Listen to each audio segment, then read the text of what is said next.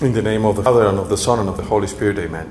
This is Father Deacon Angel Palacios, transmitting from the mission of San Andrew Apostle in Tijuana, Baja California, Diocese of Mexico of the Orthodox Church in America. The Gospel is for April the 8th, 2019, according to St. John. Again, Jesus spoke to them, saying, I am the light of the world. Whoever follows me will never walk in darkness, but will have the light of life. Then the Pharisees said to them, You are testifying on your own behalf. Your testimony is not valid. Jesus answered them, Even if I testify on my own behalf, my testimony is valid because I know where I have come from and where I am going. But you do not know where I come from or where I am going. You judge by human standards.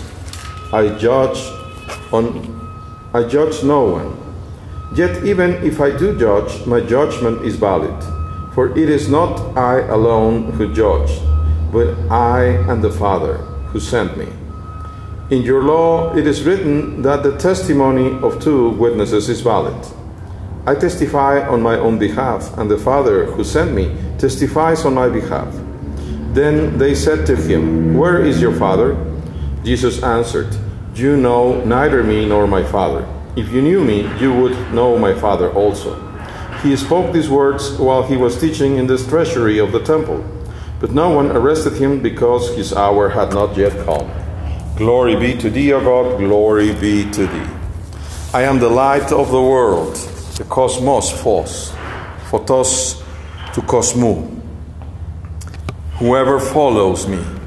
It is so important that we follow the Christ that we follow the Christ without going to the right nor to the left.